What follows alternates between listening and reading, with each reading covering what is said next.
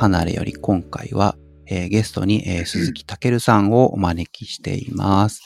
えー、こんばんは？こんにちは？こんにちは。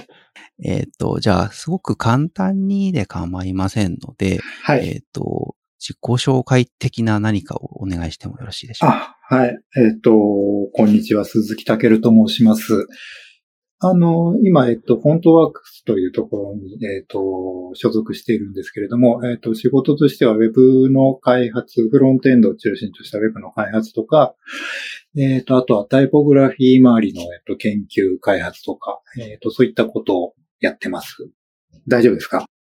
大丈夫です。気になった方は、ググってみようということで。はい。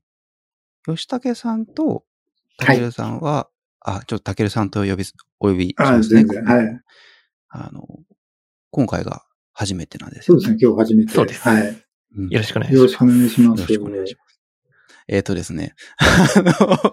僕とあの、たけるさん、鈴木たけるさんは、えっ、ー、と、直接の面識はまだ2年くらい、ね、そうですかね。はい。なんで、しかもあの、完全にお仕事のお付き合いからっていうところなんですけれども、ね、あの実はですね、これ、たけるさんにお話ししたかなしたと思うんですが、えっと、私があの、ウェブをやるようになった頃、もう何年前かわからないんですが、はい、7、8年くらいは経ってると思うんですけど、頃に、これウェブどうしたらいいんじゃと思って、すごい困って、まだググり力も幼稚園児並みの頃にですね、多分ウェブ文字とか、なんかタイポグラフィーとか多分ググったと思うんですよ。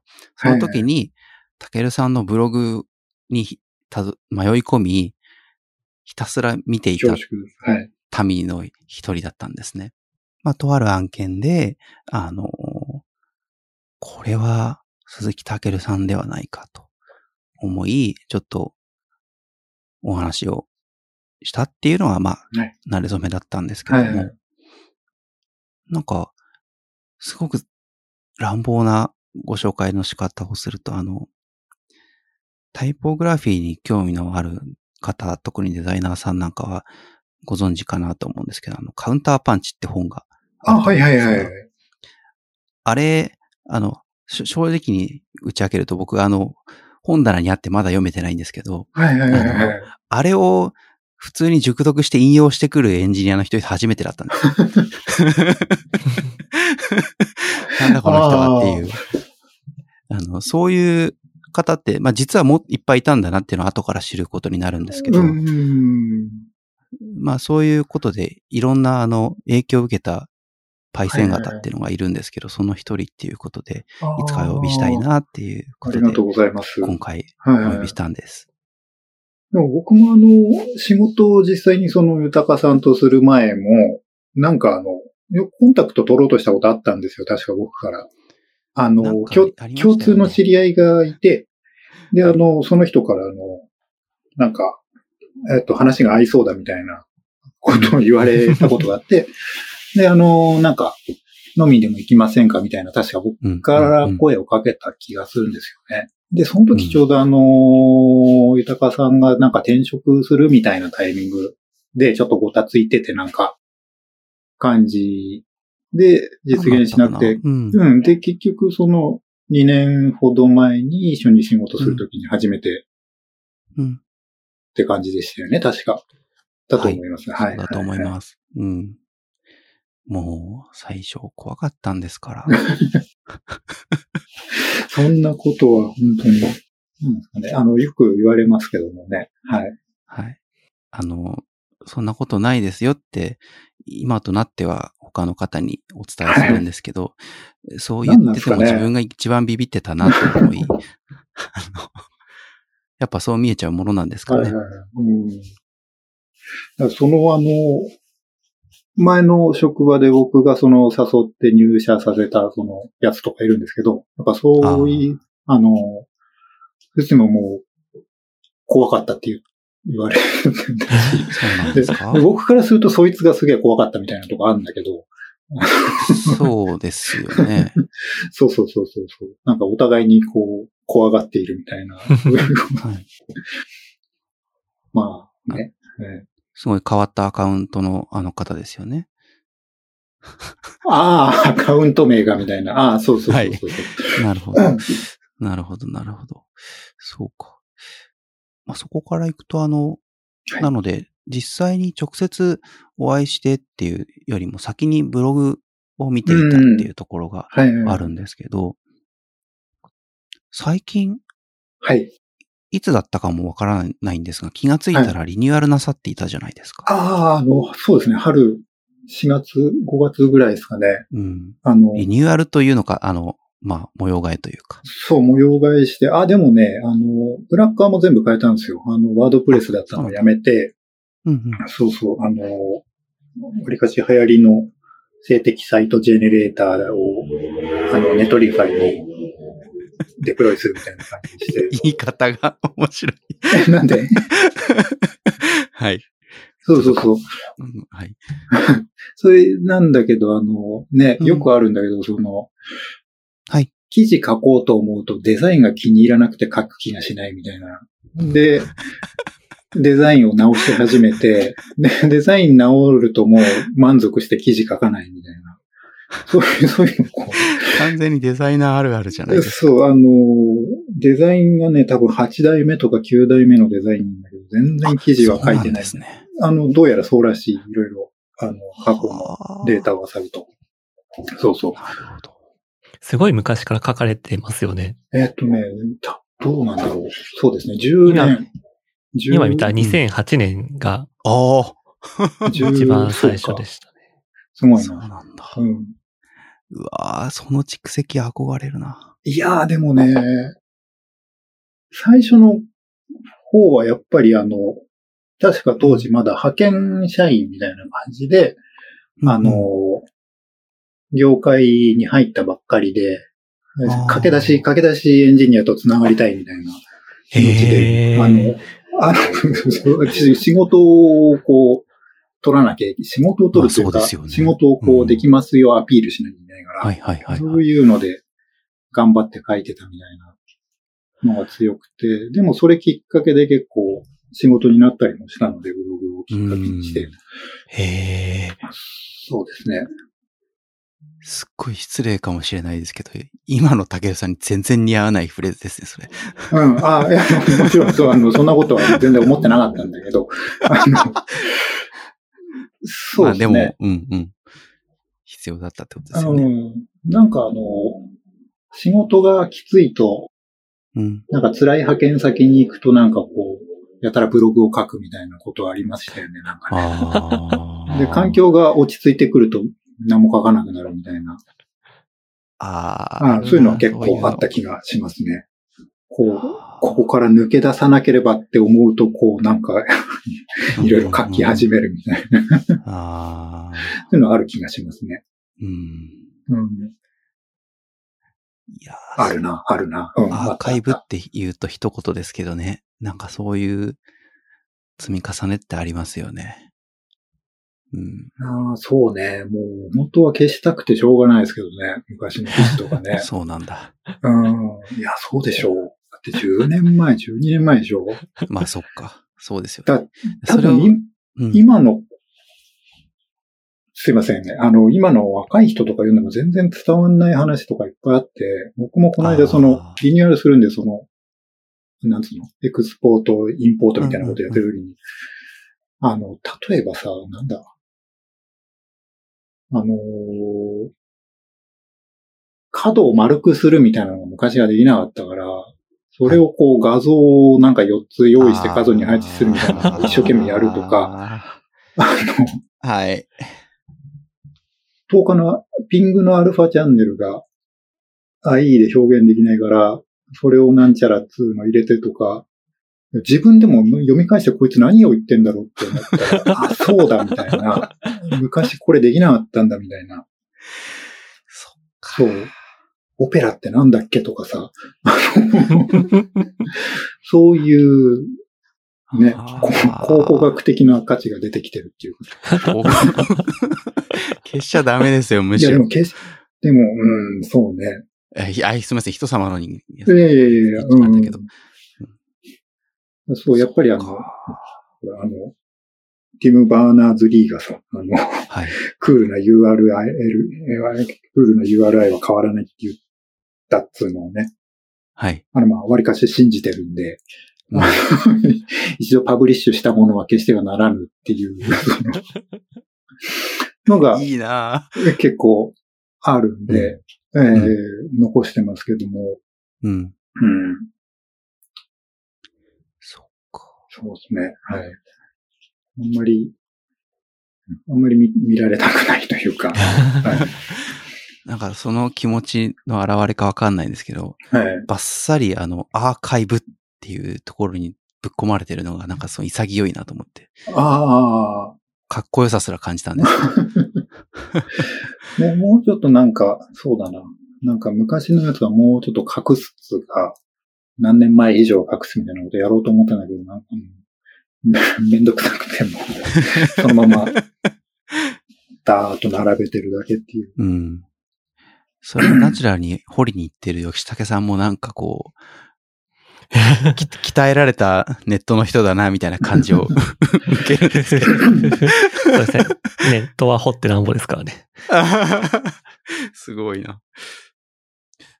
なんか、あ、まあその、いつの間にか模様替えされてるのに、ふと気づき、まあ、言い方あれですけど、わざわざそんな一日一回ウォッチしに行きますとかじゃないので、そうですね。うん、ふと気づき、はい。あの、本当本当正直な感想、悔しかったんですよね。えー、これあの、ポジティブに受け取ってほしいんですけど、はい。あの、これは個人の感想なんですけど、はい、はい、はいあの、何これ、バチクソかっこええやん、と思って。あ、ありがとうございます。あの、それがめちゃくちゃ、あの、一デザイナーとして悔しくってですね。あの、いつやるとかもなかったんですけど、自分のサイトがひどい状態なのをどうにかしなきゃと思っていたです、ですけど、自分がね。はい、あのまあ、あ、こんな感じにしよっかな、みたいにおぼろげながら思っていたところが、あの、まあ、僕ちょっと、こう、構造の詳しいとこまでは、表から見てわかる人間じゃないんですけど、まあ、明らかにそういう今説明してくださったような作りになってる部分であったり、あとはまあ、スタイルの部分とかも、はいはいはいはい。なんだよ、みたいな。あの、あありがとうこういうこと、こういうことじゃん、もう、はいはいはい、もう、みたいな。ああ。下手にあのゲストさんだからあげるとかではなくて、あの、本当に、あとかってなんか画面の前で言ったような気がして。あ ありがとうございます。これはちょっと好みも多分に含まれるので、はいはい、これ聞いてらっしゃる方が、そうだねっていう人もいれば、わからんっていう人も多分いると思うんですけど。ああ、そうですね、うん、うん。僕としては、あの、すごい10年くらい前に、はい。あの、カーゴじゃなくて、なんだっけかな。に、CMS っぽいサービスで、なんかそんなようなのが一瞬流行った時期があったと思うんですけど、すごいこう、うん、なんだっけかな。本当に、素の HTML かのような何かを吐き出す、うん。クリエイター向けのブログツールみたいなのが一瞬入りかけたんですけど、うん。まあそれはスタイリングの話になっちゃうんですけど、なんか今だったらそれをもっとなんか、マークダウン放り込めばみたいなノリで、できるじゃんみたいなところを感じてたところがあって、はい、ああ、フロントエンドの皆さんサクッとやってるけど、自分でもちょっとちゃんとその辺キャッチアップして、なんか、インブラウザでやりたいみたいな、思ってたんですけど、まさにのところで、悔しいなっていうのを今日の一本目に持ってきたかったです。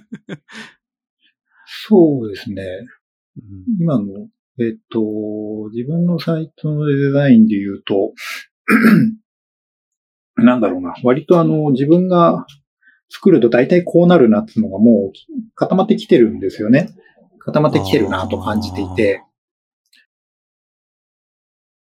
そうじゃないものをちょっとやりたいなっていうのが一個あって、うん、あの、ちょっとあえてなんか、今までやってこなかったことをいろいろやってみようかなって思ったところがあって、うん。で、その結果としては、その、あまりユーザー、読み手の読みやすさ余暇よりも、その、自分の、なんだろうな、あの、デザイナーというか、タイポグラファーというか、そういったところの訓練として、うん、こう自分のサイトを使ってるみたいなところがあるので、うん、あの、例えば今のサイトだと、こう、サイズ、文字サイズを1個しか使ってないんですよ。その、見出しをでっかくするとか、キャプションちっちゃくするとか一切やってなくて、全部デフォルトのサイズのままで、で、書体も1個だけで、みたいな、そういうこう制限をあえて課して、うん、で、それでもまあなんとか成立させられるみたいなことを、うん、まあちょっとやってみようかなと思って、うん。で、割とタイポグラフィーの本読むとそういうのを、オーブンのタイポグラフィーとか読むと結構書いてあるんですよね、そういうのって。うん、あの、かつてはほら、やっぱり物理的な活字を使ってたから、うん、あの、文字サイズとか多分、そんな揃えらんねえみたいな。うん。一個のポイントだけで、なんか組んでる本とか結構あったりしたらしくって。戦時中とかそうですよね。ああ、はいはいはい。で、その中で、オーブンだと多分、うんと、オールキャップスにしてみたり、スモールキャップスにしたり、うん、あとは、えっと、なんか、中央揃えにしたりだとか、イタリックにしたりだとか、そういうのをこう、駆使して、うん、なんだろうな、あの、構造が伝わるようにしたっていう。で、それをちょっと挑戦してみてて、っていうのが趣旨としてはあって、で、これ前ね、あの、仕事で自分の、えっ、ー、と、なんか、えっ、ー、と、開発チームのサイトを作ったことがあって、それでね、試したことがあったんだけど、うん、まあなんかその同僚に、読みづらいっていうのを却下されて、実現しなかったんだけど、まあそれをちょっと今、なるほど。まあもう一回やってみようかなという。うん。うんまあ親切かどうかっていうと、また別の尺度がありますね。そうですね。うん。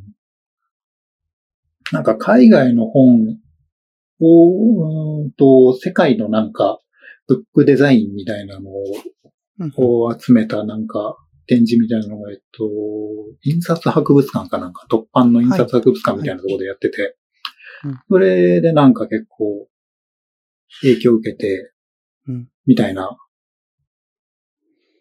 感じで、今回そのデザインの構想を始めた気がしますね。うんそういうところにソースがあるのが非常に面白いですね。なんかやっぱり、あの、本当にミニマム、ミニマム、うん、ミニマルに、例えばその、うん、開業っていうものを意識的に使って、それで、情、なんつうのかな、うん、あの、情報を伝える。例えばその、えっ、ー、と、ウェブデザインだと、いろいろ簡単にできちゃうじゃんすか。その、文字サイズ変えたりだとか、スペース開けたりだとか、アイコンつけたりとかが、あの、それによってなんかこう、うんと、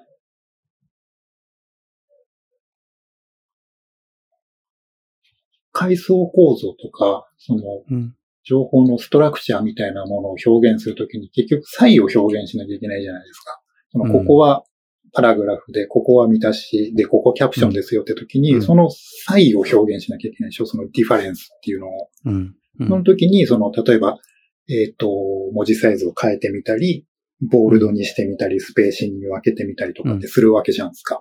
で、それが、なんかね、すごいインフレを起こしてるような印象を受けるんですよ。そのウェブデザイン。インフレ。あのインフレね。はい。その、例えば一回スペーシングを開けちゃうと、もっと大きい情報の、その、開きみたいなのを表現するときにより大きく開けなきゃいけないでしょ、うん、で、一回、えっ、ー、と、文字サイズを大きくしたら、それよりもっと大きい情報を表すときにもっと大きくしなきゃいけないじゃないですか。うん、これがなんかすごい、うん、なんだろうな。まあ、インフレを起こしてるみたいな感じがしてて、それをなるべく最小限に、とにかく最小限にして、うん、あの、例えば、えっと、段落は、あの、僕はあんまりえっと、行間、えっと、行間開けずに、あの、時下げでやるのが結構好きだったりするんだけど、うん。うん。で、そうすると、こう、段落で、えっと、空行を入れてないから、うん。今度、空行を入れるときにそれが、すごく意味を、意味を持たせられるようになるというか、うん。かそういうようなことを考えて、やるようになってますね。うん。そうそうそう。ごめんなさい。なるほどね。なるほどですね。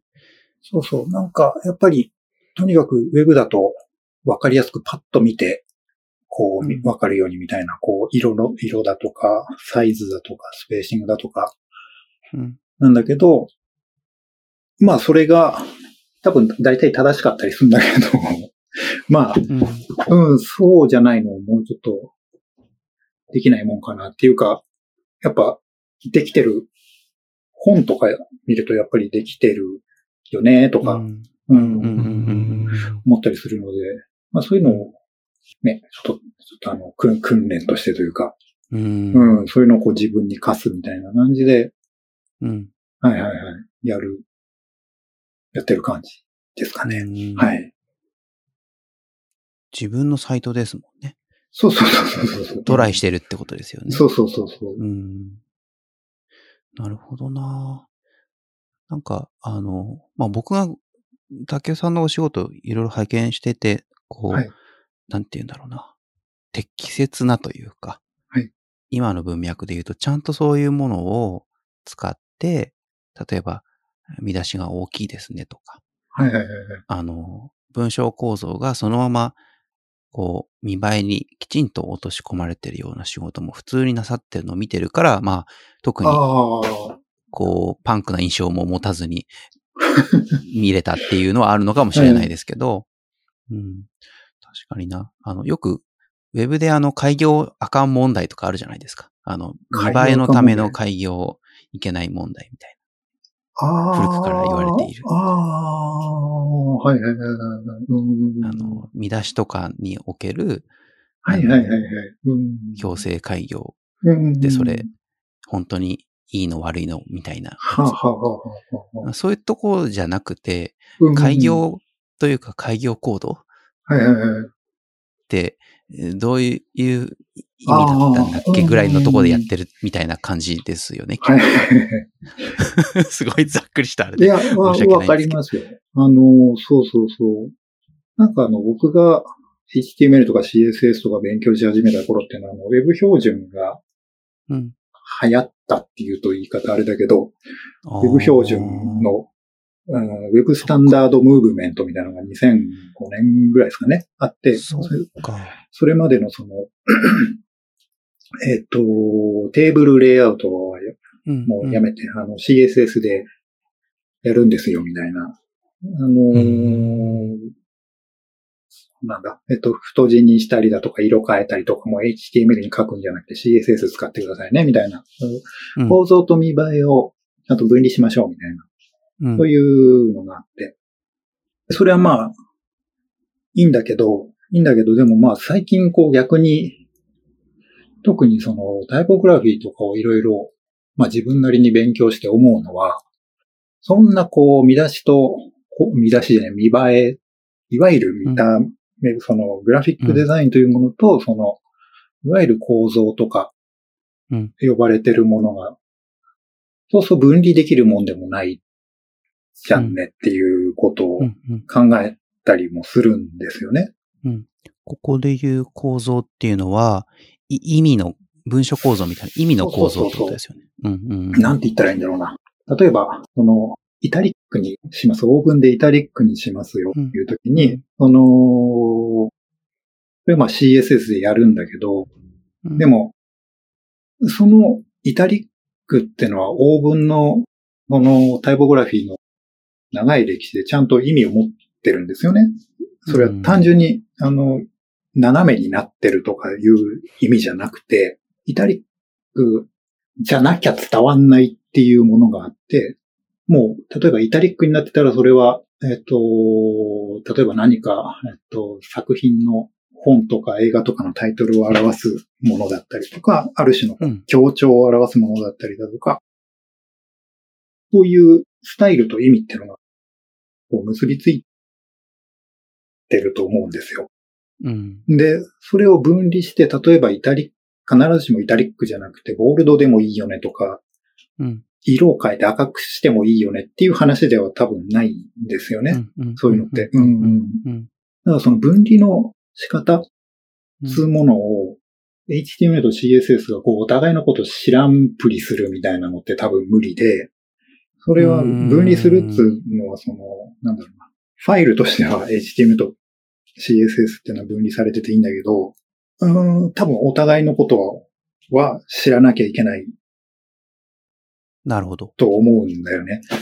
思うんだよねって、ごめん、あの、話してるうちに何の話だか忘れたんだけど。いい感じだと思いますよ。とかいうことを、その考えたりするんですよ。うん。うん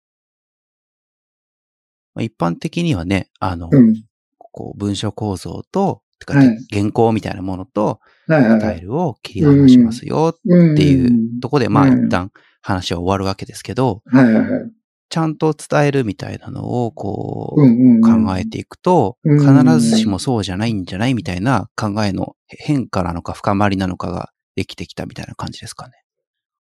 ちょっと自分でもなんだろうな。うまく全然説明できてないんですけど、うん。うん。なんかもうもうちょっとこう、いろんなものがこう混然一体となったものみたいな。なるほど。印象を持っていて、うん。そうですね。だからやっぱり、もう全然まとまんないから諦めて思ったことそのまま言うけど、うん、あの、うん、例えば、あの、マークダウンのその表現力とかもやっぱり限界があるじゃん。うん。うん、その、まあ、基本的なブログ記事書くとかだったら全然いいんだけど、ね、うん、ちょっとしたその図版とか入れるにしても、その、引用の、その、なんか引用元入れるにしても全然足んないとかさ、うん。うん、そうなってくると、こう、その、文章、そのマークアップの知識もいるし、その CSS の知識もいるし、その、タイポグラフィーの歴史も知っといた方がいいよねとかいう話になってきちゃうというか、うん、いや、大変だなという。うん。できちゃうんですね。そうそうそうそう。ああ、それで研究者になられたわけですね。あの言う言うのはただだからね。あの、そうそう。いい、めっちゃいいと思います。でも、そうですよ。なんかあの、僕、ちょっとオーブンのタイポグラフィー、そ、そこまで深くなくてあれなんですけど、やっぱ、一般的にわかりやすいところで言うと、あの、オールキャップスで書くと、張り叫んでるように見えるみたいなやつ。あはいはいはい。あるじゃないですか。えー、多分、例えば、す、なんだろう、これ伝わるのかわかんないけど、例えばツイッターとかで、うんうんうん、アメリカの大統領が、全部大文字で書いてると、なんか、こいつ、こいつ、みたいに見えるみたいな、さすがにわかるぞ、みたいな。はいはいはい。あの、そういうところが、まあ、やっぱあって、じゃあ、例えばそれを HTML、CSS で書くって言ったときに、あの、これは大文字にするんですっていう記述をするっていうだけだと、あの、うん？あ危ういぞみたいなことになってくるみたいな領域があるってことですよね。そうですね。うん。なんか、日本のウェブデザインのって一 語でかいけども、いや、うん、日本のウェブデザインにおけるそのオーブンの扱いのそのね、うん、なんだろうね。うん、雑だよねって思っちゃうことが結構あって、あのーまあ、本当に、本当に飾りみたいな感じで使われることが多いから、うん。うん。うん、辛いですよね。なんかね、個人的には両方分かっちゃって、なんか八方美人になりそうでいつも悩むんですよね。あの、その、ちゃんとしたその、要はネイティブとされる人たちがいる文化なので、あんま、こう、適当にやったら、あかんでしょみたいな部分が当然あるし、やっぱ、僕自身そう思ってる部分も確実にある。んですけど、このわい雑な日本語超好きみたいな部分も僕ちょっとあるんですね。あの、これちょっとあの、混ぜたら危険なので、本当に会話に困るんですけど、だから適当なオーブン組版をやっていいって意味ではないんですけど、あの、なんかね、えー、すごい発発言に困ってしまうみたいのは結構あります。はいはいはい、いや、うん。そうなんだよな。だから、いや。やりたい放題じゃないですか、日本語。そうだね。うん。だまあそういうもんなのかなって思ったりもするし、別にあの、僕もその、あんまり細かいことをね、言うのも好きじゃないというか、このあの、原因洋風がどうとかさ、そこはあの、ハイフンじゃなくてダーシだとか、あの、いや、大事ですけどね。大事なんだけど、うん、ね。でもなんだろうな。そうですよね。なんか、はい。あの、そう、あの、僕もあの、曖昧な日本語も好きみたいなこと言っちゃったんですけど、ただあの、言うて少なくとも僕らは、あの、一応ププロフェッショナルになってしまう側なので、本人の自覚はどうであれ。あの人それぞれのレベル感はあると思うんですけど、あの、ある程度分かった上で選び取るみたいなのは必要かなとは思ってます。なんかこう、そう考えると、うん、こう、日本ってやっぱ結構特殊な環境じゃないですか。まあ、さっきも話あったと思うんですけど、うん、日本語があって、英語があってみたいな。なんかこう、それになんかこう、本当に子供の頃から慣れ親しんでいる。しかも、なんだろう、例えばそういう、なんだ、作法とか歴史を知らないまま接しているっていう中で、その、なんだろう、ウェブにせよ、グラフィックにせよ、何かしらそういう、なんだろう、環境が変わった時に、なんかそこの意識をどこで蓄えるのかっていうのは結構難しそうですよね。まあ美術大学とかだったら、まあ、なるかもしれないけど、じゃあ、なんだろう、例えばじゃあ、なんだろうな、プログラマーとかウェブデザイナーのスクールでそれを習うかっていうと、うんああんまりなさそうな気がするんですよね。うん、そうですね、うん。だからタイミングとかって結構難しそうだなって話を聞きながら思いました。うん、確かに。自分もなんか思い返すと、最初から何も考えてなかったみたいな。いや、僕もそうですよ。ちゃんとした美大は出てないので、特にオーブンは今でもかなり不安ですね。うん。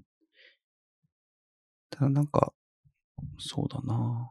若いタイプデザイナーが、あの、なんか言ってたのは、あの、安易に、やっぱそういうものに近しい人たち、まあ多分僕らみたいな人種のことだと思うんですけど、うん、が、こう、言葉を乱用してしまうと、うん、あの、やっぱ、なんとか警察したいわけではないんだけども、うん、なんかこう、本来の意味だったり、歴史の蓄積だったりっていうのに、その、初めて触れる人とか、これから触れようとしてる人が正しくアクセスできないまま広がってしまう。それはもったいないんじゃないかっていうようなことを言ってて、それは本当そうやなっていう。うん。うん。うん。だから、なんとか警察みたいになると、確かになんか苦しいよっていう気持ちも僕はわからなくもないと思うんですけど、ねうん、ただ、なんかその背景にあるものを大切にしとこうね、みたいなのは、完全に agree だなという。うん。うんうんうん。まあ知らないまあ知らないというか、こう、もともと自分たちのところになかった文化を使ってるわけですからね。うん、そうですね。うん、同時に、たけるさんはなんか、日本におけるオーブンの使い方があっておっしゃってましたけど、日本人も日本語使えてるかって別にだと思うんですよ。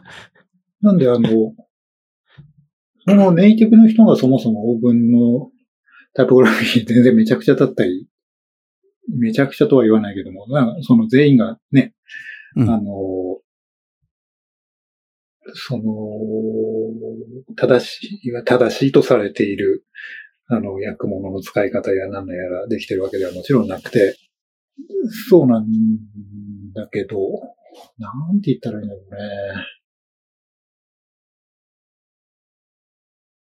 うん。なんかこう、そうな。いや、難しいんだよな、これな。うん。難しいっすよね。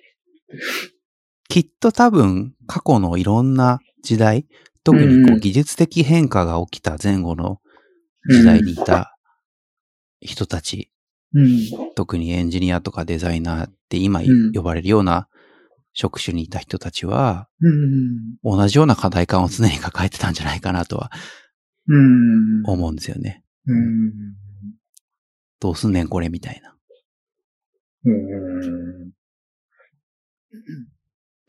なんか、和歌の時代から最近の若者はって呼ばれてたみたいな話あるじゃないですか。ああ、はいはいはい、はい。うん。そういう系のこう、問題なのかなっていう。はいはい。いや、その変化していくのはね、全然その言葉なので、その言葉が変化していくのは全然良い、良いことというか、あることなので、うん、全然いいんですけれども、なんかな、どう言ってもなんかあれだな、老害っぽい感じになるんだな。ことはないですよ。難しい、ね、言いたいことは言った方がいいですよ。うん。こういう話をすると、あの、いわゆる見た目優先みたいな話になることがあって、うん。その、いわゆる正しさだとか、いわゆる歴史的な、その伝統としてティみたいなとこから外れるけど、見た目優先でこうしますみたいな話になることがあるんですよ。まあ、経験上あるんですね、僕は。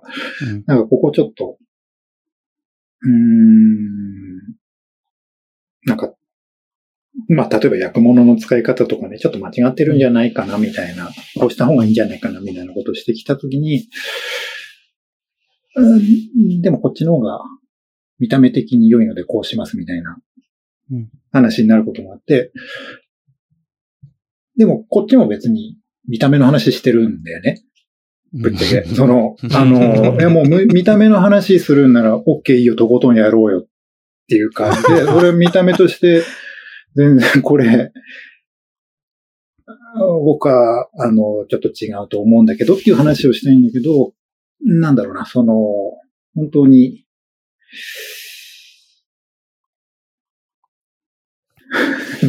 わかる？なんか難しいな、これ。うん、難しいですよ。うん、うん。見た目ってのが結局なんかこう、見た目の話するってことは要するにグラフィックデザインの話するってことでしょ？だよね。そうなんですか？違うの？だって。いや、あの、多分、いや、たけるさんはそう思ってないのかなと思って。いや、だから見た目、こう、こうしたいんで、見た目優先でいきますっていうことはさ、つまりこう、うん、あの、グラフィックデザインの話しますよって話、ことでしょ？なるほど。その文脈では。うん、そうそうそうそうそう。でもそう、グラフィックデザインの話するんだったら、やっぱり、オーブンを扱うんだったら、オーブンの聖書法みたいな話も出てくるよねっていうことになるじゃん。うん、だから、ちょうん、これあれだな。難しいな。なんか具体的なんで、デザイナーの顔が浮かんでしまって話しにくいみたいな。まあ、あの、それだけこう、切実な、こう、場面場面っていうのが思い起こされるくらい、こう、やっぱ、たけるさんにとってはリアルな話ってことですよね。そう、そう、そうですね。そうですね。はい。うん。なんだろうな。でもなんか、本来ならというか、うん、べ、べき論は多分存在しないんですけど、うん、今そのグラフィックの話でしょ？みたいなお話があったと思うんですけど、うん、きっと多分すごくグラデーションというか、色、多面性のある問題のはずで、うん、あの、まあ、僕、僕の言葉で話させてもらうとすれば、グラフィックデザイン的な見方も当然あれば、うん、だって、点な、コンマ何秒で人は何かを判断したりもするわけなので、うん、それを除外することはできない。だけども、それを読み物として見たときにどうなんだっていうエディトリアルデザイン的な観点も絶対に排除できない。だし、それが例えばウェブに乗っかるものであれば、フロントエンドの観点も絶対に排除できないし、それがラテンアルファベットで記されているんだったら、オーブン組反応観点も全て排除できなくて、じゃあその時どれがいい感じの答えなのかっていうのは、七面倒くさくいちいち決めるしかないっていう。いや、まあそうってしまうと思うんですよ。で、その面倒くささとどれぐらいの塩梅で折り合いつけるかっていうそうそうそうそう。そうなんですよ。その、まあよく聞く話だし、僕も経験したのは、特に Web デザインだとアクセシビリティの話があって、アクセシビリティとその見た目の問題、うん、あの、その、見た目優先かアクセシビリティ優先かみたいな話で、うん。うんによくなると、よくなるって聞くし、僕も経験したんだけど、あの、例えばコントラスト、その色が、コントラストが低いと、色が薄くてこれは読めないので、もっと濃くしましょうみたいな話に対して、ここは見た目優先で、この低いコントラストでいきたいっていう話はあるじゃんね。あるよね。ありますね。あ、あるよね。あるじゃんか。で、それに対して僕が思うのは、その、いや、俺も見た目の話してるんだよって思うんだよね。2回目。そうそうそう。やっぱりコントラストって見た目の話。そうですね。コントラストで、その色の話をしてるんだから、はい、まさにビジュアルデザイン、グラフィックデザインの話をしているんであって、うん、で、グラフィックでその見た目優先って言った時にさ、うん、見た目優先って言った時に結局そのお前の見た目だよね、それ、みたいな話っていうかさ、あの、うん、見た目を優先するんだったらもうとことん優先してほしくって、うん、で、見た目優先するんだったらやっぱり、その、そんなあの、なんだ、コントラスト比なんていうのは当然クリアした上で、どんだけかっこいいかみたいな話だと思うんだよね。うん、だそういう、その見た目の話をする上での、ベースラインみたいなのが、うん、うんその共有できないというか、うん、うん、そういうもどかしさみたいなのを感じるというか。そうですね。なんか、僕が印象的なのは、まあ、過去いろいろ踏み、そういう、その手の穴を踏み抜いてきたこともありますし、あの、知らない頃とかにね、とか、知り始めた頃にあえて踏んだりしたこともあります。なんだけども、あの、うん、なんだろうな。まあ、あえてその Web アクセシビリティっていう話題が出たので、その話題でいくと、そういうものにめちゃくちゃ深い知識を持ってる人と話すと、あのじゃあ、例えばそのコントラスト比みたいなことで言ったとして、数値とかの細かいことの話とか全然しないんですよ、うん、むしろ。もちろん大事なんだけど、それ、コントラスト比いくつみたいな話にいきなりなったりとか全然しなくて、うん、何のためみたいな話とかになるので、むしろ全然めんどくさくないみたいな、言い方がちょっと今雑でしたけど。逆に、その比率とかに、をきっちり見なきゃいけないんだったら、それは何のためにそれ見る必要があるの？っていう議論になる。ちょっと、なんかすみません。コールじゃないと思うんですけど。はい。すみません。いや、いやいや、違う違う。見た目をちゃんとやるならとことんやるぞっていうのは割とそこ、そういうのにスタンスとして近いかなって今聞いてて思ったんですけど、なんか、なんていうのかな。要は、誰しもいいものを届けたいとは思ってるわけじゃないですか。なんだけど、そのベースラインって言葉がさっきありましたけど、そこが揃わないと、本当はしたい話っていうところに、みんながたどり着けなくて、なんやねんみたいになるっていうのは、僕も辛いなって思うんです。僕もなんかひとたび、それってアクセシブルなのかなみたいな表現を使うものなら、そっちのものかみたいな。まあ、身が、身構えられちゃうみたいなね。うん。ので、すごく気をつけなきゃいけないみたいなのも辛いなってありますし。うんいや、別にそれ普通に両立できるんだけどなとか思いつつも。うん。うん。うん、そうだよね。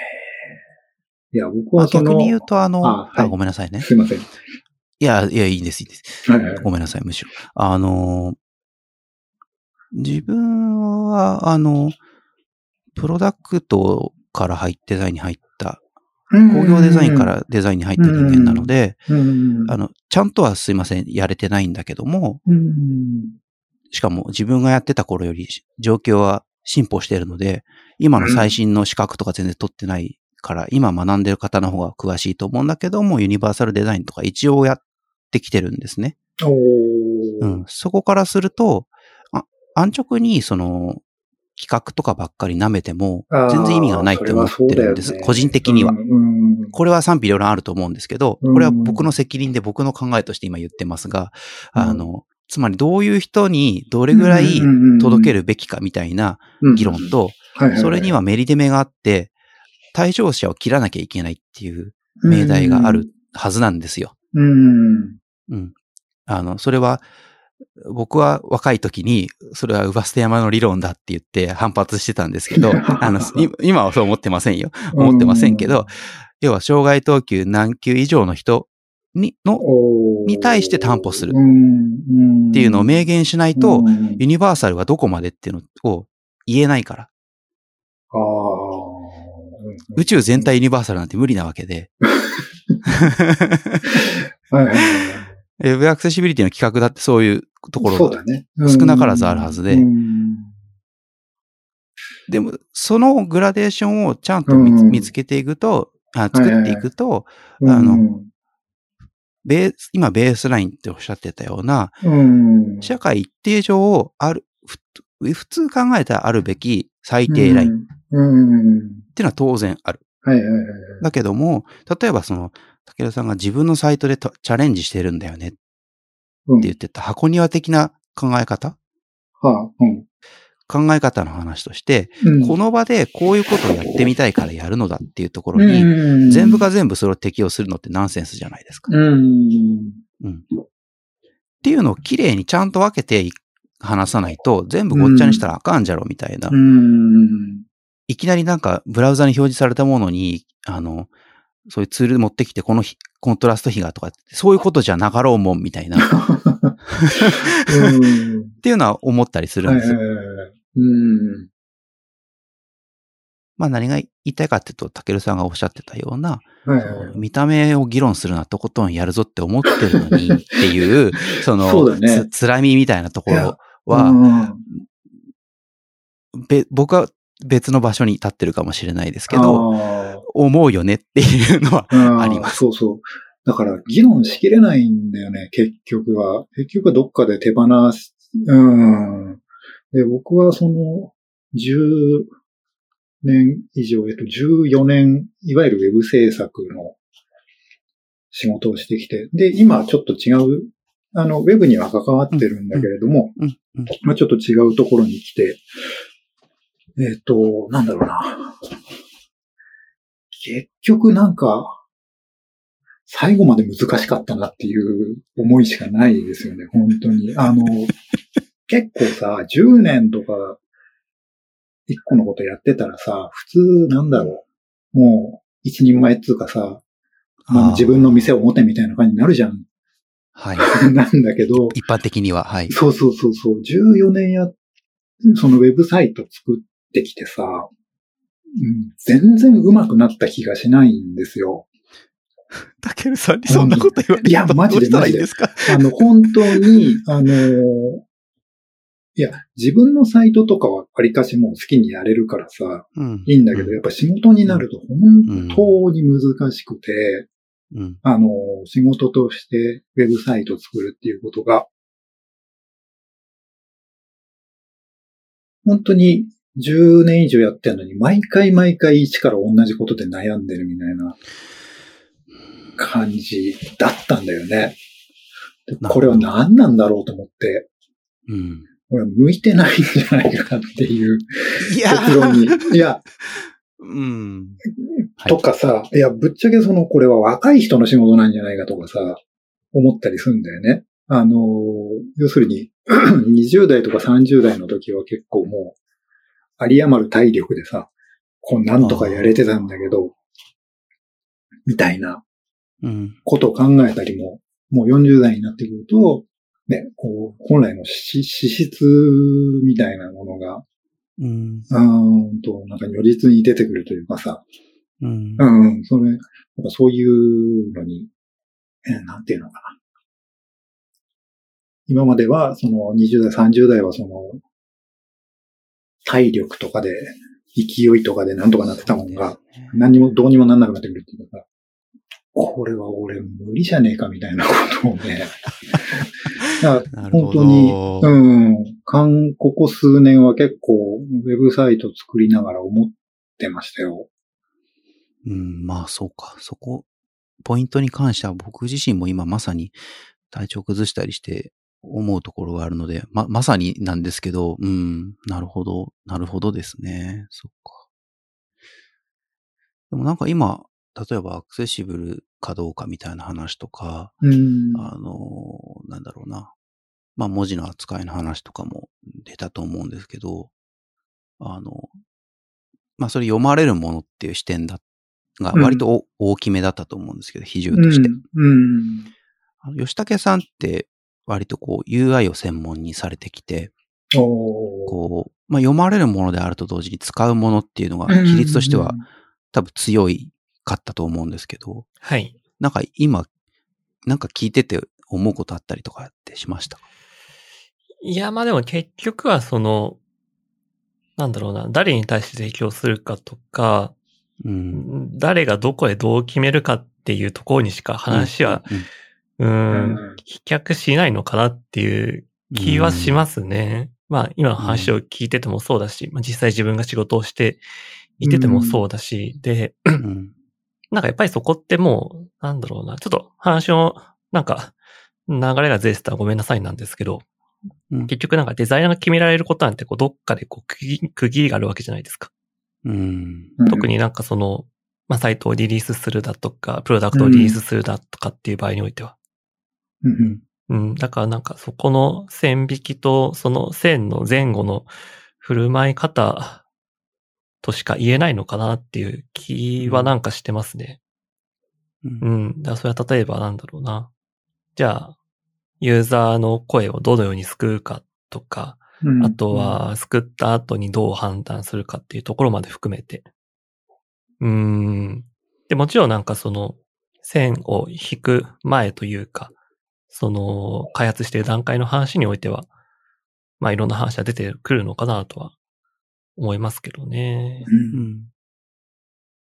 決めの問題にどう向き合うかみたいな。出た決めの問題。うん、そこはひょっとしたら、ひょっとしたら、そこにあの企画の話が関わってくるのかもしれないし。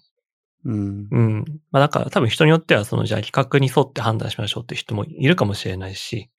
うん、まあ、もちろんその企画をもちろん知った上でじゃあ自分は、まずはこうしたいからこうするっていうふうに判断する人もいるし、で、まあその結果リリースして、まあ反応が良くなかったら、じゃあ、またそれで変えていこうみたいな人もおそらくいると思うので、だから結局はもうそこは姿勢の話なのかなという気はしますね。姿勢ね。うん。もちろんそれでもなんかこう、最低限、こうした方がより良いみたいなラインはあると思うんですけどね。うん。すごい極端なことを言うと、このプロダクト使った人が死ぬのはあかんとか。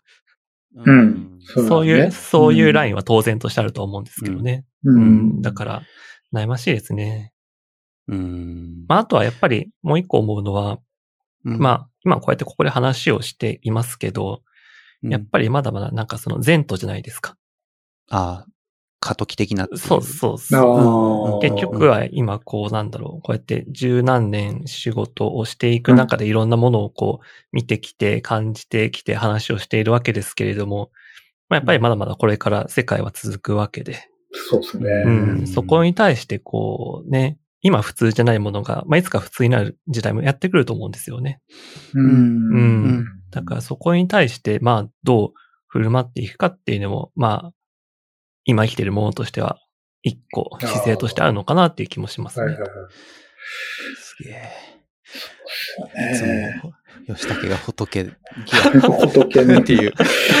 いや、なんか僕とかだと、結構ここ数年、うん、数年、まあどんぐらいだかわかんないけど、そのウェブデザインつうもんにさ、はい。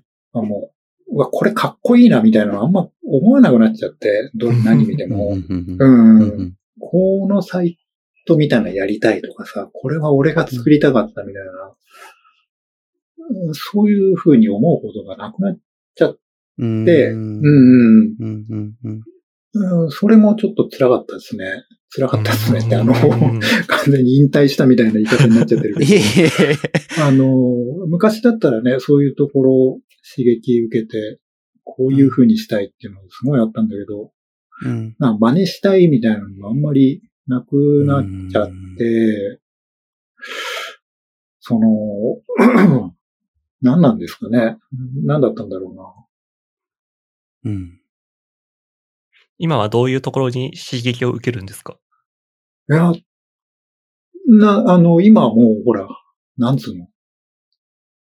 そう、あの、受託の仕事ではないので、も自社のプロダクトを売るっつうところに来たので、うん、なんで、それがね、うん、あの、ちょっとあんまり、さっき言ったみたいに、受託で、そのお客さんの要望を聞いてだとか、で、同僚のとかコラボレーターの人がこうしたいみたいなのを聞いて、うん、で、そこに共感して乗っかっていくみたいなのがあんまりできなくなってきてて、うん、できなくなってきてるなって感じてたのよ。その共感、うん、共感力みたいなのが、あんまりもうないな、みたいな自分の中に。それはまあ、年のせいなのか何なのかわかんないですけど、うん、その、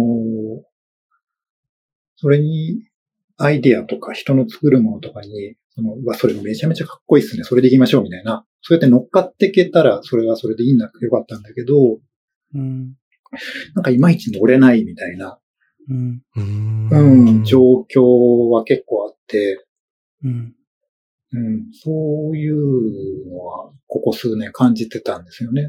で、そういった意味で、うん、なんか、そういうのがこう、しかも受託の場合だと、こう、短いスパンで結構変わっていかなきゃいけないじゃないですか。3ヶ月ごとの、その、クライアントにどんだけ共感できたとしても、また次のプロジェクトです。で、でそこにまた、こう、表意していかなきゃいけないみたいな。うん、で、そこまで、なんだろうな、自分の共感力とか、その、表意力みたいなのが、なくなっ、まあ、もともとそんなだとも思えないし、年々なくなっていくな、みたいな。うん。うん。それは、まあ、ひょっとしたら自分の中で、自分の考える良さみたいなのが、まあ、固まってきちゃったってことなのかもしれないし、ああ。うんうんうんうんうん。まあ、その、あんまりこう、早いスパンでこう、ポンポンポンポン、次のアイデア、次のプロダクトみたいなのをやっていく体力とか、瞬発力みたいなのが衰えてきたってことなのかもしれないし、うん、ちょっとわかんないんだけど、うんと、そういった意味では、その、受託の短いプロジェクトをやっていくことよりも、やっぱ一個のもの、うちがこれ作ってます、で、これ売ってますみたいな方が、なんかわかりやすいというか、共感しやすいというか、うんうんうん、しっくりくるみたいな。しっくりくるみたいな、うん、のがここ数年って感じですかね。あなるほどですね。そうそう。だから本当に、うん。もう最高のデザイナーがいて、最高のこう、なんだ、編集者がいてみたいなチームでがっちりやれるんだったら、そういう受託の仕事も、うん、こいつの作るものはもう完全に、なんだ、100%共感できますみたいな感じだったら、すごい楽しく、そういう受託の仕事も続けられたかもしれないけど、うんうん、まあなかなかそうもいかないじゃない？まあね、いろんな人とやる以上ね。そうそうそう。それは、まあ、うん、入れ替わり、立ち替わりになるじゃない、どうしても。うん、はい、うん、なるほどね。で、そこで自分が、こう、あんまり旗振って、こう、これでやっていくのだ、みたいな、うん、そういう柄でもなかったので、もうちょっとなんか、淡々とやっていく方が合ってるっていうのがあるので。うん、なるほど。うんなんかちょっと上の先輩としてめっちゃ、なんだろう、なんとも言えない説得力があるんですけど。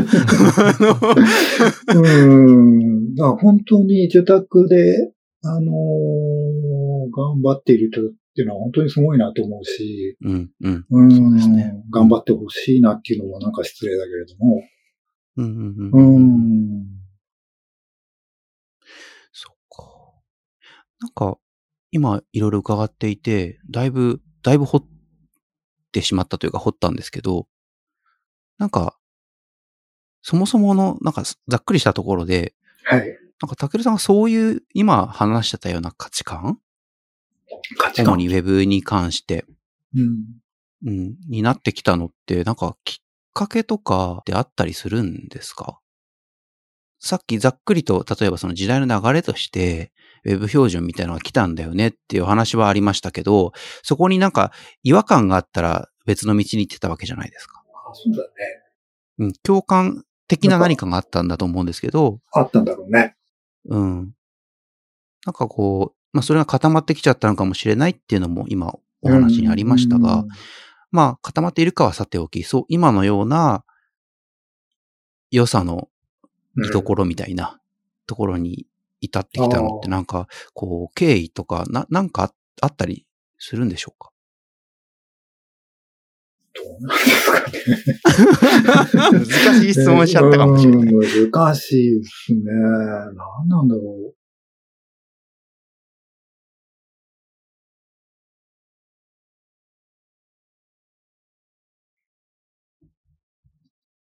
価値観ね。あれですかね、生まれつきのもんじゃないですか。わりかしそういう考え方しますね、もう。なんか、いろいろ見てきて、で、まあ、偉そうですけども、そんなに人変わんないな、みたいなのは。うん。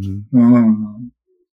生まれ持った資質みたいなのは、ああ、そんなに変わらないじゃあ、もうウェブ、いわゆるウェブ業界みたいな、はい。仕事にするみたいな前後というか、もう、気がついたら割ともうそういうマインドだったかも、みたいな。うん。ん。どうだったかなそうね。うん。皆さんはどうなんですかねこう、なんか、これをきっかけにみたいなあるもんなんですかねなんか。どうなんだろう。あんまりそういう話題を吉武さんに振ることがないんですが。な、な、何に対しての話だといいですかね？そうだね。全体的な話なのか、なんか特定のそれこそ、じゃあウェブデザインについての話なのか？まあ今、たけるさんに振ったのは、うんうん、主にウェブ的なところに対する、うんうん、まあ、なんて言うんだろう。セマンティックって言ったらちょっと広げすぎか。うん、こう、まあそうだな、冒頭の話につなげると、まあタイポグラフィーみたいなものの捉え方っていうのが、あの、どうやらちょっと、割と巷で言われてるものと違うらしいみたいな、うん、まあそういう認識じゃないと思うんですけど、まあ、そういうような会話だったと思うんですよ。今日話してたところって。うん、フロントエンド的な見方だったり、しかもフロントエンドって言っても、演出的な見方ももちろんあれば、ウェブセマンティックってなんだっけみたいな、アクセシビリティ、ウェブアクセシビリティってなんだっけみたいなのもあれば、さっきの HTML と CSS って分離するものだったんだけど、いや、待てよ、みたいな話もあったりしたじゃないですか。それって結構、うんと、僕はしっくりくる方なんですけど、個人としては。正直言ってレアめだとは思うんですよ。ああ。なるほど。うん。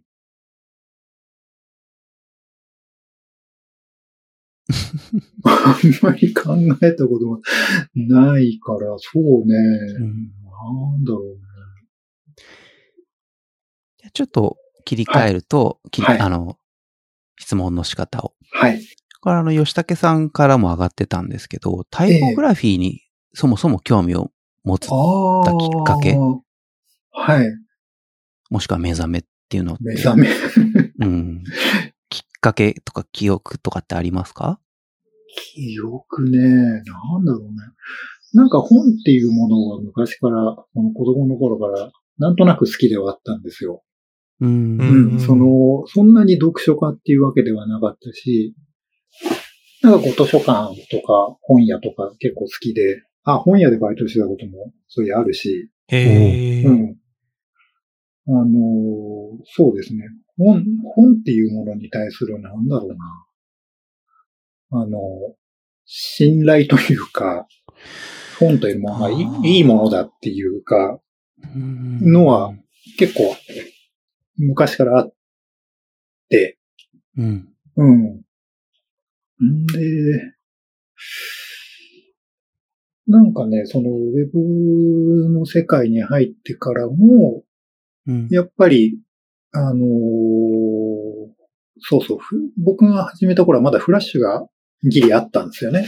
うん、うん、うん、あったんだけど、まあ、フラッシュあんまり興味持てなくて、うん、やっぱりこう、で、あとはその、絵描くとか写真撮るとかも僕は全然できなくて、うんと、やっぱり最初から、あの、HTML と CSS でテキストをいじってるみたいなのが好きだったんですよね。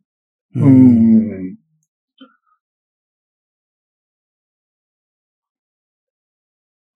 うんうん。なんかそこは、そうですね。なんか一貫してそうですね。うん。うんな、なんだろう。なんかね、うん。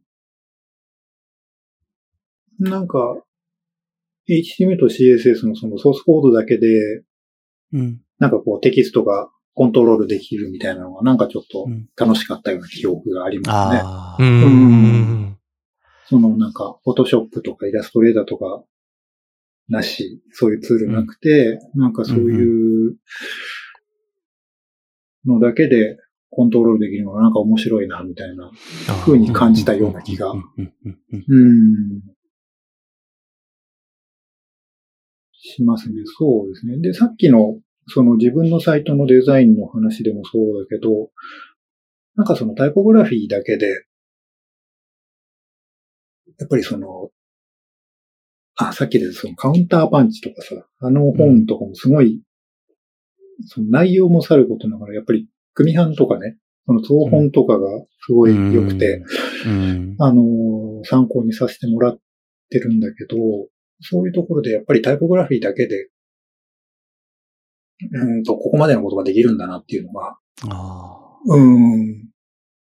そうそう、あれの本は、あの、あれですね、白井先生のデザインですけども、はい、その、はい、一般の方の仕事とか拝見すると、本当にもう、銀座と京都であの、展覧会あったんだけど、そういうとこ見ると、もう見ようによっては多分すげえ地味なんだよね。本当に。本門があの、本がさ、開かれてて、で、普通に、モノクロの本門ページがずらーっと並んでるだけなんだけど。はい。そうですね。もう本当に自分も行きましたが。はい。あ、これだけのことができるんだ、みたいな。その、本当に、活字だけでこれだけのことができるっていうのは、なんかそういうのが嬉しいっていうか、嬉しいって言うと変だけど、うん。うん。うん。うん。そういうのが楽しいというか、みたいな感覚はありますね。うん。なんかこう、純粋な喜びみたいのは確かにありますよね。うん、うん何なんだろうね。うん。なんかあるんですよね。うん。なんか吉武さんも割とネット子さん民な気がするんだけど。はい。そういうのってあったりしましたか？なんか。あ人によってネットへの関わり方っていろいろあると思うんで、イコールではないと思うんだけど。はいはいはい。僕そういうホホームペ作ってってのを全然してこなかったので、あれな、ちょっと、あえて今振ってみたんだけど。はいはいはい。まあそうですね。まあそれで言うと僕もやっぱり、なんだろう。まあ今にして思えばその小学生の頃とかに手打ちでウェブサイトを作ってたっていう頃とかは、まあやっとしたら水知らずのうちにそういうものに増えてたのかもしれないですね。その、あ、うん、B、B で囲むとこれがボールドなのね、みたいな 話とか。はいはいはい。そういう本当に初歩的な話から。とか、でもなんか僕、なんだろうな、僕も結構その、インターネットとかウェブっていうものに割とこうすんなり入った人間なので、うん、なんだろうな、その、提示されているものを割と素直に受け取ってる気はしたんですよね。つまりどういうことかっていうと、まあ、ピクセルっていう単位とかを見たときに、なんかこう、そこで疑問に思わずになんかそのままそれを受け取ってたみたいな記憶は確かにあって。まあ、っていうのは多分僕あんまりまあ、小学生の子とかなんで、こう、本とかを読まずに、要はその人様のソースコードをそのままもう、こ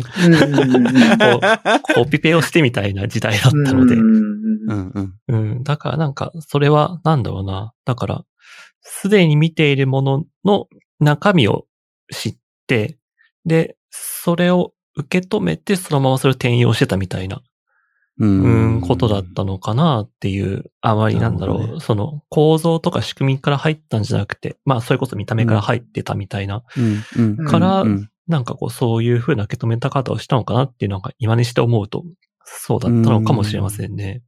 なるほどね。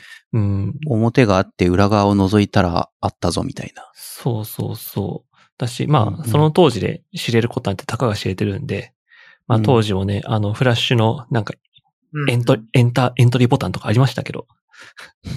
あの、ね、ドット FLA を置くとみたいな、ありましたけど。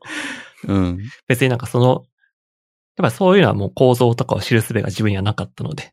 うん、あなんかそういうものがあるんだぐらいの感覚でしたけど。でもやっぱり HTML と CSS は、うん、より身近なものではありましたかね。うん。なるほど。なんか、一個質問を竹さんにしてみたいのが、はい。今、あの、書籍みたいなものにちょっと信頼感があったっておっしゃってたじゃないですか。そこでいう書籍みたいなものっていうのは、あの、マテリアルというか、こう、メディアとしての書籍、えー、うん、要は物体としての書籍っていうものなのか、出版っていう営みみたいな行為みたいなところなのか、どっちなんでしょう？なんて言ったらいいんだろうな。その、やっぱり人の、人の、なんつうの、知ほう。すっごい意外な言葉出てきた。あの、蓄積されているという感じ？うん。その、あ、アイデアとかさ、そういったもんが、そこにこう、あうん、保存されている感じなるほど。が、なんか、好きなんだよね。実存感があるな、みたいな、うん。実存感なのかな？よくわかんないけど。あるな、みたいな。あるな、そうそうそう、その なんだろうな。やっぱ、多分僕はその人よりも、人そのものよりも人の作ったものの方に興味があるから、人のアイデアとかさ、うん、うん、そういった方に多分興味があって、なんかそれが、えっと、なんだろうな。あのー、すごく、まあ、なんて言ったらいいんだろうな。こう、効率悪いと思うんですよ、結構本って。書くの大変だし、読むの大変だし。場所取る、場所取るしさ。法律、はい。うん。なんだけど、でもそこに、やっぱりみんな、なんか価値を認めてさ、そこにこう、地をここに、うん、こういう形で残すことに、うん、みんなが、なんだろうな。うん。賛同してさ、そこにこ類々とこう、積み重なってきた感じっていうの。はい。はい。なんて言ったらいいんだろうな。うん。本当表現しづらいですね、そこ。うん。いいものだなっていう。変な言い方だけど。なるほどね。ああ、それがこう、漠然とした信頼感。そうそうそうそう。うん。なんかそこが、うん、こう無類の本好きで図書館に行ってたんです、みたいなところから、例えば物書きになったり、編集者になったりみたいなこともルートとしてはあると思うんです。そうですね。うん、例えば、離れよりで以前出てくださった編集者の方はそれに近いことをおっしゃってたんですけど、BNN の石井さんですね。はいはいはい、あの、今の文脈で言うと、たけるさんはこう、いろいろまあ、いろんなことあったと思うんですけど、はい。まあ流れ流れてウェブみたいな仕事をするにあたって、うん、えっと、軸にどこかタイポグラフィー的なものがあったんですよね。ここが割と不思議ポイントだと思うんですよ、割と。うん。そうですね。何なんだろうね。ブロガーだってよかったかもしれないみたいな。ああ。もしかしたら、たけるさんがデイリーポータル Z にいたかもしれないみたいな。うん。そういうタイプじゃなかったんだよね。何なんだろうね。はい。うん。うん。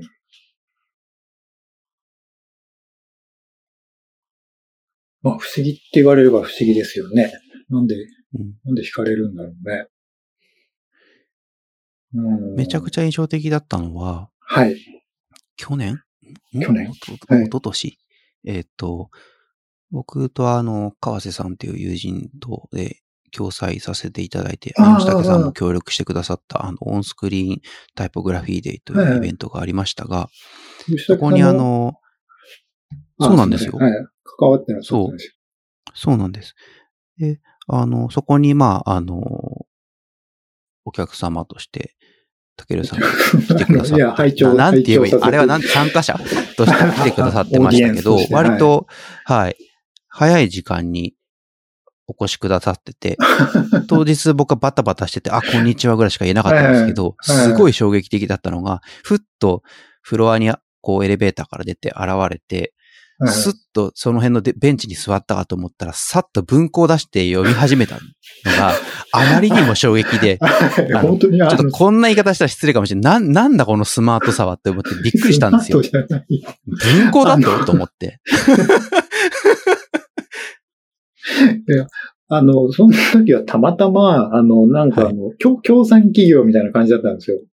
うん、うん、あの、僕が、あの、その当時の職場が。はい。はい。で、なんかあの、一応協賛だからなんか手伝わなきゃいけないかなと思って早めに行ったんだけど、特にやることないですみたいな。すみません、ごめんなさい。それは、あの、失礼しました。で、まあ、単に時間を潰してたっていうくらいの話。すみませんでした。いや、す、すごかったんですよ、佇まいが。ちょうど、完全に偶然なのは分かってるんですけど、ちょうどピンスポンみたいなのが当たってて、あ、本当に。だからそこは明るかったんだろうね。なぜか周りに誰もよ、なんか、佇む人もおらず。なんかみ、みんな忙しそうだったからね。うん。オンスクリーンタイポグラフィーデイだっつってんのに、あの、ソリッドな、あの、カバーなしの文庫を開いて読んでいるっていうね。これは何かのメッセージなのかっていうぐらい印象的な光景だったんですよね。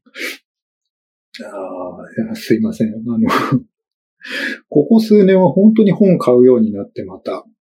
うん。それはあの物理本ってことですか？物理本、そうそうそう。一時期はやっぱり Kindle でもいいかと思って、あの電子本にしてたんだけど、なんかね、やっぱ本手に入んなくなっちゃうからね、すぐね。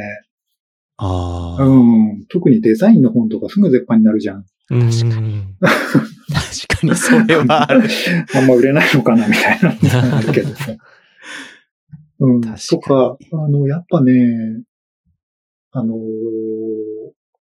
僕がその、ウェブのデザインを考える時もそうだし、うん、あと、この間ちょっと本出す、あの、本作りに関わったんですけど、うん、そういう時にやっぱりね、あの、良い本が手元にあるってことは、こう、何者にも変え難いなって本当に思ったんですよね。うん、その、それはその、テクスト自体もそうだし、その本、造本とか、その、そこのタイポグラフィーとか、そういったものを、こう、参照できるっていうのは本当に素晴らしいことだなと思って。うんうんうん、まあだから、あの、そういうの、例えばまあ図書館とかにあればそれはそれでいいだけど、やっぱ電子書籍だとね、なかなかそういうところが。なるほど。うんうんうん。賄えないので。うん。うん。なるほどな。ライターさんとか作家さんがやったら、ね、物理の本棚をお持ちなのは、ある種リファレンスでもあるわけですよね。そうそうそうそうそう。だから全然ね、買うけど読ま、読みはしないんだけど、本当にとりあえずパラパラっと見て、あ、これいい本だなと思ってこう、スッと積むみたいな。で、やっぱ必要な。皆さんそれおっしゃいますよね。いや、そう。で、必要になる時があるんですよ。うん、そのさっき出たその、うん、カウンターパンチも僕も最初買った時は全然読まなくて、うんうん、とりあえず積んどいたんだけど、やっぱここ1、2年で、あ、これはいい本だっていうことになって、改めて参照して、みたいな。うん。そういうことがあるんですよね。うん。うん。なんで、まあ、なるべく、そうですね。買うようにしていて、うん。そっか。なるほどな。まあ僕も出版、まだ出版人のつもりなんですけど、うん。あの、若い頃に先輩からに言われたので、効率性とは別のところで、必ず数パーセント届くんだよみたいな、一見精神論なんですけど、これ身をもって10年以上やってて、これはマジだなと確信してるんですけど、ただそれと仕事を両立しなきゃいけないのが辛いところなんですが。そうですよね。そうそうそう。それこそあの、これを、この収録をリリースするときとちょっとタイミングが合うかわからないですが、はいはい。あの、たけるさんが簡約なさった、はい、そうなんです。はい。ウェブタイポグラフィー。ありがとうございます。はい。はい。あの、ご継続いただいて、先日、自宅に届いたんですけど、はいはい、あの、個人的にちょっといろいろ思うことがあった時だったんですね。まあいろいろ思うことがあってどうしようかなと思ってた時に、何の脈絡もなくピンポーンとなって届いたんですよ。びっくりしちゃって、あこのタイミングでこの本が届くってどういうことみたいな。へ まあそれはちょっと干渉に浸りすぎだろうみたいなのがあるんですけど、うんうん、まあこれ一例として実際そういうことが自分の人生の中でも本当にいっぱいあって、うん、あの、それで人生変えられて、そういうことに携わってるんですよねっておっしゃる作家の方とか、編集者の方とか、うん、もしかしたらイラストレーターの方とか、カメラマンの方、いっぱい聞いたわけでもなく、たまたまポロリポロリと伺うことがすごく多くて、うん、だから僕も出版業界でとか思いつつも、うん、出版という行為には未練が全然捨てられないんですけど、まあちょっとまあ関口がそう思ってるっていうのはさておき、あの、そのウェブタイポグラフィーっていうのを、まあ簡約、簡約でよろしいですね。簡約です。あの、はい、なされて、うん、おそらくそのがっぷり四つで本作りをされるのって初めて、初めて、そうですね。だと思うんですけども、まあちょうどね、単純に出版がされるっていうのもあって、で、このテーマなので、あの、すごく僕個人としても興味があるんですが、なんか、結構期間もかかってますよね。結構かかってますね。うん。なんか取り組んでみていかがでしたか、うん、いやー、大変だよね。これは。一言目で、それ。はい。みんなよくやってんなって思った、本当に。うん。ちなみに、あの、吉武さんもご著書がある方なので。ああ、あのね、あの、拝見してますよ。あの、UI デザインの赤赤っぽいやつ。ありがとうございます。はいはい。と、あとあの、スケッチの本ですよね。あ、そうです、そうです。はいはいはい。すごい。いや、あのね、あの、ウェブ、ウェブ制作会社時代に、あの、あのはい、拝読してます。あありがとうございます。いや、大変だなと思った、本当に。うん、全然割に合わないなと思った。うん、もう思うところをいっぱい語っていただきたいんです 漢訳って大変ですよね、はい、多分。いや原、原文を読まれて。そう。ですよね。うん。だから最初に漢訳って聞いたときは、まあ、あの、翻訳者の方がいて、まあ、そのちょっと気になるとこ、うん、そこは言い直しな、回しちょっと直した方がいいね、みたいな。うんうんうん、いや、いいのかな、みたいな思ったけど、まあ全然違うよね。まあ当たり前だけど、こう、全部読まなきゃいけないし、うん、で、読んでこう、言い回し1個変えるだけでやっぱ済まないからさ、それ1箇所変えたら全部整合性取らなきゃいけないし、で、あの、一応専門、そのウェブとタイポグラフィーのプロとして仕事依頼されてるので、その、訳語としてこれは適切なのかみたいなのやっぱりかなり調べなきゃいけなかったし、で、そうね、そもそもなんつうの、イギリス人のこの言い回しってどう、これは皮肉なのか。そうですよね。そうだ、イギリスの方だ。この、うん、ことわざとかやめてほしいな、みたいな。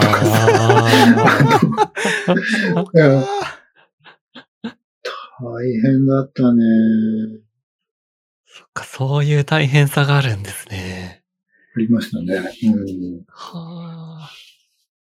いやもう、現状の存在は僕知ってたんですけど、あの、全くあの、本当に英語から騎士なので無理っていうのもあったんですけど、あの、うん、やっぱあの、イギリスの方、イギリス英語っていうのと、うん、あの、もうクリアレフトの方ですよね。そうそうそうだから、間違いなくデザインの言葉としてもかなり抽象度が高かろうとか、うん、うん、っていうところとタイプグラフィーの厳密な言葉遣いってところの区分けってめちゃくちゃ難しいんじゃないかっていうのがもう想像に固くなくてですね。なんか実際にその著者の方とやりとりとかってされたんですか？えっとね、それがあんまりできなくて、なんかね、ちょっとスムーズじゃなかったですね。エージェントみたいなのを通じて、連絡してもらってて、僕は直接はやり取りしてないんですよね。うん、うん、そうそうそう。だそこら辺もね、ちょっと悩んだけど、うん、あの、これ完全に間違ってんじゃねえかって箇所が あって。そうそうそう。あ、それ、もともと原文が原書がね、その原書がこれ間違ってるよなってとこがあって、問い合わせしてもらったんだけど、うん、なんか、いまいちコミュニケーションうまくいかなくて、うん、うん、で、まあ、いや、これは絶対間違ってるからっていうことで、まあ、あの、僕たちの考える新しいやつにそこは差し替えたんだけど。ケアをしたんですね。うんうん。ケアうん、ケア、ね、ケア、ケアって言うんだ、そういうの。いや、あの、なんとなく柔らかくしてみようかなと そうそう、まあ、え、エイヤットね。エイヤットやったとこもある。ね、うん。うん。へそっか。そうですね。うんうんうん。いやー、でも、途中は本当にね、やめたくなったこともありましたが。そうですよね。うん、なんか、現物届いてみるとね、出来上がってみると、あ、よかったな、みたいな。やってよかったな、みたいな気持ちにはなりますよね。あれ、もうこれ収録時にはもう発売はされてるんでしたっけ、収録？今今、今はね、まだ、えっ、ー、とね、来週の予定です。うん、本当に、2、3日前に、あの、見本が届いたところで。うん。うんじゃあ、配信がされる頃にはもう感想をね、出てきたり届いたりっていう。はいはいはい。そうですね。おそらく、うん、うん、今の離れよりのスケジュールだと、もう普通に感想がワイワイ出てきているのではないかという、うん、ところではないかと。はいはいはい。いやあ、でもこれはあれだよね。うん、あの、豊さんが、はい。あの、これは結構きっかけではあったので、この本の。ええー、な、何もしておりません。いや、別に隠すものではないですけど。あ、そうそうそう。なんかあの、うん、ツイッターでね、あの、なんか別の本、あの、海外のタイポグラフィーのウェブタイポグラフィーの本があって、それ、高さんがあの、これ、面白そうなんだけど、どうなんですかねみたいなふうに言ってたんだよね。うん。そうそうそう。で、それ僕はあの、取り寄せて読んでたんだけど、まあ悪い本じゃないんだけど、まあそんなでもないな、みたいな本だったので、あの、そう言ったんで、ね、いきなり読まなくてもいいよみたいなそうそうそうそう。うん、あの、それはあの、いや、あのー、まあ、それ全然悪い本じゃないんだけど、あの、まあ、豊さんレベルだったら別に今更読まなくても大丈夫 みたいな話をしたんだよ、うん、ツイッター上でね。うん、そしたらその、編集の岡本さんが、それを見ていて、なんかその本を日本語訳出そうと思ってたらしいんだよね。僕がその読まなくていいって言った本を。そうそうそう。そうそうそうそう。そしたらメールが飛んできて僕のところに。なんか、さすがおかん。なんか俺が出そうと思ってる本にケチつけてるみたいだけど、なんか。そんな言い方しないそんな言い方しない。そんな言い方しないんだけど、あの、うん、なんかあの、あまり、うん、あの、価値の認められないということでしょうか、みたいな。で、もし、あの、うんうんうん他に良い本をご存知でしたら、ご教示いただけると幸いですね。メール来て。なんで、あの、2、3冊、この本良かったですよ、みたいな紹介して、で、そのうちの1冊が今回の本なんですよ。へそうそうそう。いや、行動早い。キックスターターでや、出した本なので、まあ、あのー、あんまり多分、うんと、日本ではそんなに紹介されてない本そうですね。でもあったので、うん、まあ、出せるっていうのは結構いいんじゃないかなと思って、うん、うん、話に乗ったんですけどね。うん。うん。いやー、大変ですね。本当に。あの、5色あるじゃん。あいや、これはね、もう、編集者が本気で胃を痛めるやつ。どうやってみんな折り合いつけるんですかね？5色って。すごいソリッドな悩みだな。あの、うん。あ、やっぱあるもんでしょう？普通は、5色ない本ってあるのかしら、うん、まあ、あるんだろうね。これは何とコメントしたらいいんでしょうね。え、吉武さんの本あった？5色なく。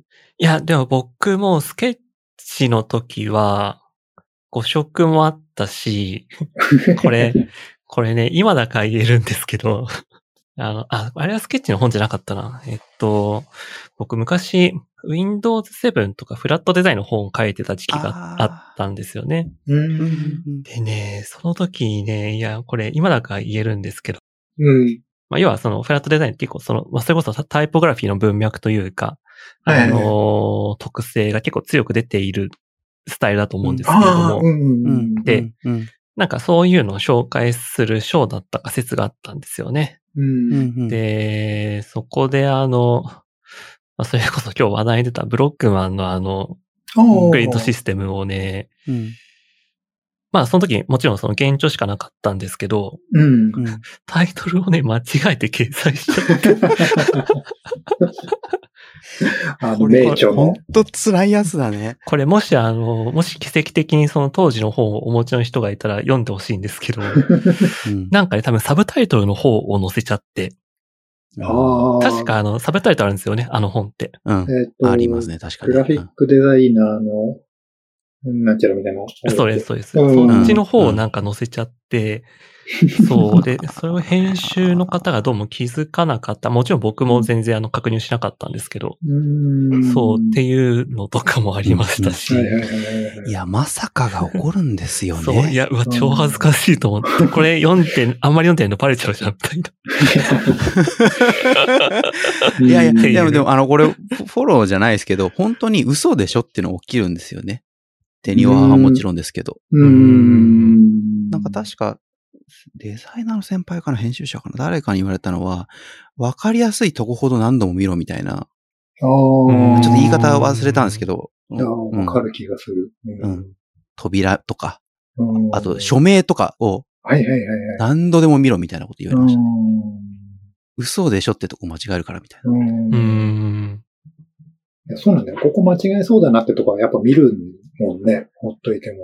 なんか流しちゃうとこが多分。そう。やばいんだろうね。うん、うん、僕も色構成、いや、色構成っていうのは、あの、物理本の紙の印刷の色味をチェックするためだけの、うん、もうテキストとかを直す段階ではないところ。うん。うん、ウェブで言うとな、まあ、まあいいや、あの、の段階で署名が間違ってたってことはあります。ああ。ギリギリ間に合うやつですかね。本当はそこで差し替えるのは普通はなしなんですけど、あえまあ、と、うん、止まれるか止まれないかで言うと止まれるので、ほんとごめんなさいで、あの、巻き戻しました。費用、コストかかりましたけど。うん。うん。はあ。そうそう。その、あれが、プロが分かってないってのもあって、うん、今はどの段階なんだっていうのを、そのや、僕が左右をしてて、まあ、まだ直すチャンスあるよね、みたいなのなのか、もう、デッドエンドですっていうのが、なんかね、急に来たんだよね、締め切りが。っていう感覚だったんだよ。辛い。あの、そうそうそうそう。だったからね。でもまあ、どっかで締め切んないと、無限に直せるもんね、うん、あんなもんね。そうです。手にフまで言い出したらさ。そうですね。永遠に終わんないから。うん。書籍は、割と一般的なウェブ制作よりはスパンが長いことが多いと思うんで、いきなり来るのは確かに感覚としてあるかもしれないです。そうそうそうそう。2個、3個っていうのもよくわかんないですよ、うん、何個まであんだろうな、みたいな。5個ぐらいあんのかな、とか。確かに。大変だなと思った、うん。しばらく、しばらくやりたくないな。一番大変だったのはやっぱりその、なんだろうな、遂行したり、うん。うん、構成だったりとかっていうとこですか？